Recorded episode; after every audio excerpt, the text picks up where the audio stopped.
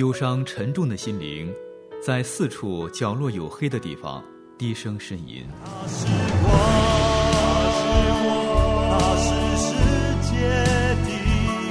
我们需要看见，给我们一束光，一个希望。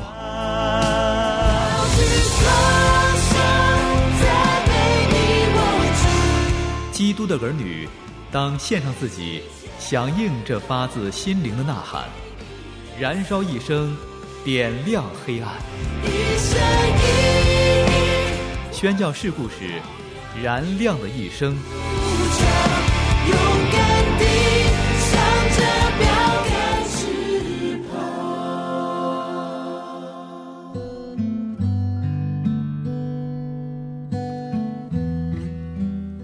亲爱的朋友，向你问好，欢迎如约来到《燃亮的一生》节目。最近一段时间，《燃亮的一生》为你播读著名传记作家罗杰·斯蒂尔所著《乔治·穆勒传》。上一集为你讲到，扩建能够总共容纳两千个孤儿的孤儿院，从资金到地皮，一路祷告蒙垂听，工程开工了。周围人对穆勒所信的神更有看见了。欢迎继续收听《乔治·穆勒传》，由吴爽为你播讲。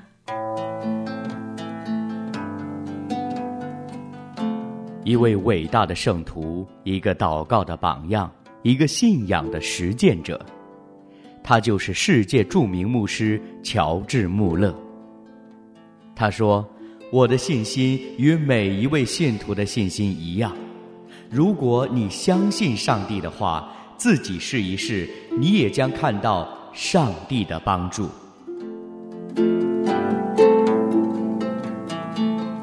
由美国传记作家罗杰·斯蒂尔所著《穆勒传》，燃亮的一生正在为你播出，欢迎收听。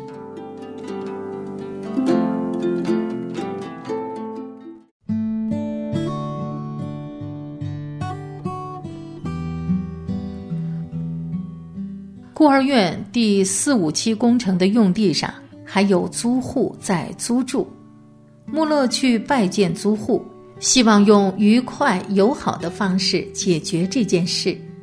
租户回答说：“请给我几天考虑的时间。”租户在考虑的时候，穆勒祷告上帝。一个礼拜之后，他第二次拜访租户，租户回答说。我不希望阻挠这地用于这么美好的目的，但是我在这块地上投入了好多钱，因此对于早早离开这里，我希望有一个合理的赔偿。穆勒回答说：“我会充分准备并乐意那么做的。”到目前为止一切顺利，但是现在穆勒不得不处理这最后的也是最困难的问题。那就是这块土地的要价问题。他迫切的祷告，加上他精明的商业意识，二者合为一体。就像我们看到的穆勒一样，他是一个典型的强硬的谈判高手。他深知这块地对他的孤儿院是多么的重要，但是他认为这不能与市场价相提并论。他祷告说。亲爱的天父，你愿意感动土地的主人接受比他现在的要价低得多的价格吗？他拜访了土地的主人，礼貌而强有力地告诉他为何不相信主人的要价。他们谈了一会儿，土地的主人沉默了几分钟。那人说：“不是原来的要价七千英镑，我想要五千英镑。”穆勒接受并同意支付这个价格。他知道，因为这块地地势平坦，两个孤儿院打地基的时候可以节省支出。几个月之前刚刚完成的排水管可以大大的方便孤儿院。他可以持续不断的接受布里斯托尔的供气。最后，穆勒意识到最大的好处是。将来这建筑与另外的三个孤儿院之间离得很近，整个孤儿院指导起来比较容易。布里斯托尔再没有任何土地具备这样的优势，虽然他脸上没有表示出来，显然穆勒捡了个便宜。穆勒认为是仁慈的上帝特地给他们的。一个年轻的宣教士雅各·戴德生·泰勒于一八六五年八月造访了阿什利顿，那里的一切给他留下了很深的印象。从他最早的基督徒生活中，戴德生·泰勒就被穆勒的榜样所鼓舞。现在虽然只有三十三岁。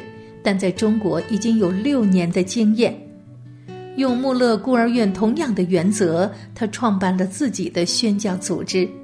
对于布里斯托尔这位属神的人，戴德生极为看重他的祷告、判断力和建议。一八六五年八月二十二日，他带领一帮年轻的新的中国内地会成员到达阿什利顿。日记中，戴德生说。我们与穆勒在一起一个小时，他针对呼召和宣教、连续的读经、祷告和对上帝的信心、障碍以及艰难险阻等谈了许多宝贵的教训。第二天，戴德生这样记录说：“穆勒先生认为，为上帝做工必须与上帝有好的沟通，不要盲目做事。”要坦诚的与人交往，在中国人面前，我们宣教士之间不要说英文，因为他们听不懂。最后，他答应为我们祷告。当穆勒带领这些年轻的宣教士在三个孤儿院参观的时候，他们看到幸福的、健康的、穿着整齐的孩子们，他们沉思穆勒答应为他们祷告的价值。因为在接下来的二十年里，中国内地会的发展，穆勒的实际支持起了决定性的作用。某一天，一个农夫说：“那天早上，我正朝阿什利山走去，正巧碰上穆勒先生朝城里走去。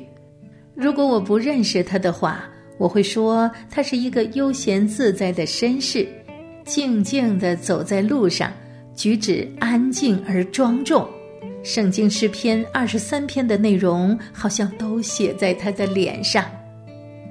一八六五年，穆勒已经六十岁了，正是他生命的黄金时期。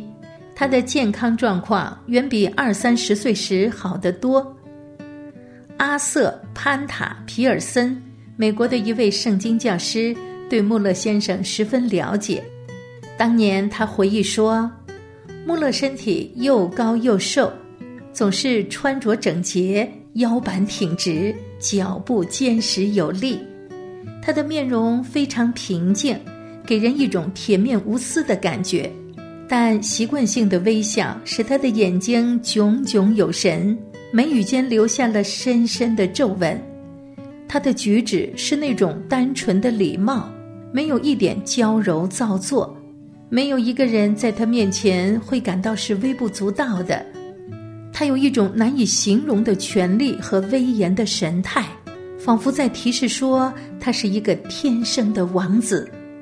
然而，与这一切糅合在一起的，正是他孩子般的单纯，甚至于孩子们跟他在一起，都感到像在家里似的。在莫勒讲话的时候。从没有完全丢掉他那独特的外国人的特质，就是口音问题。他总是慢条斯理、口齿清楚，就像有两个表安装在他嘴唇的门上一样。那些不太了解穆勒的人，仅从他严肃的神态来看，可能认为穆勒缺少幽默感。但是他既不是一个禁欲主义者。对有幽默感的好故事也不乏天真无邪的欣赏，并且他还特别喜欢这样的故事。这对于完全的人来说是必不可少的。穆勒习惯于严肃而庄重，但也喜欢没有污秽的玩笑，因这种玩笑对别人没有什么伤害。对那些他熟悉又爱戴的人，穆勒表现出他的幽默和诙谐。就像在埃佛瑞山谷，他和太太还有别人登上最高峰俯瞰大海，他稍微走在大家的前面，坐下休息，直到大家跟了上来，然后他站起来，平静地说：“现在好了，我们休息好了，可以继续前进了。”穆勒喜欢埃弗瑞山谷，他喜欢沿着港湾散步，在那里，开普斯顿山挡住了吹来的海风。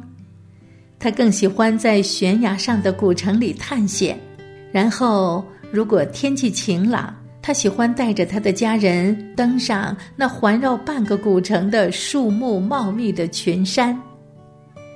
一八六五年九月，穆勒再一次来到艾弗瑞山谷休养。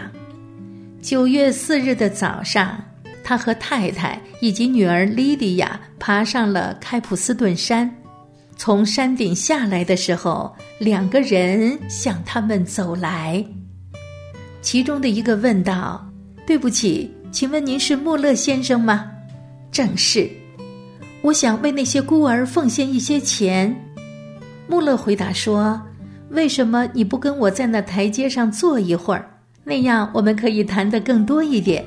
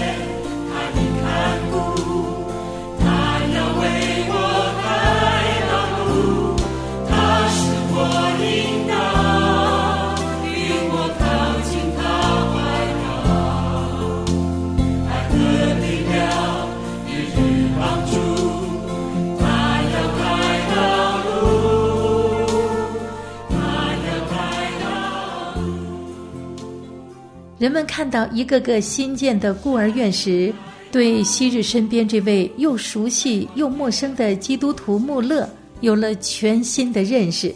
从他身上，人们总是能够看到上帝的同在，与此同时，也做着美好的见证。好，今天燃亮的一生节目到这里就结束了。亲爱的听众朋友，感谢你的收听，咱们下次节目时间再见。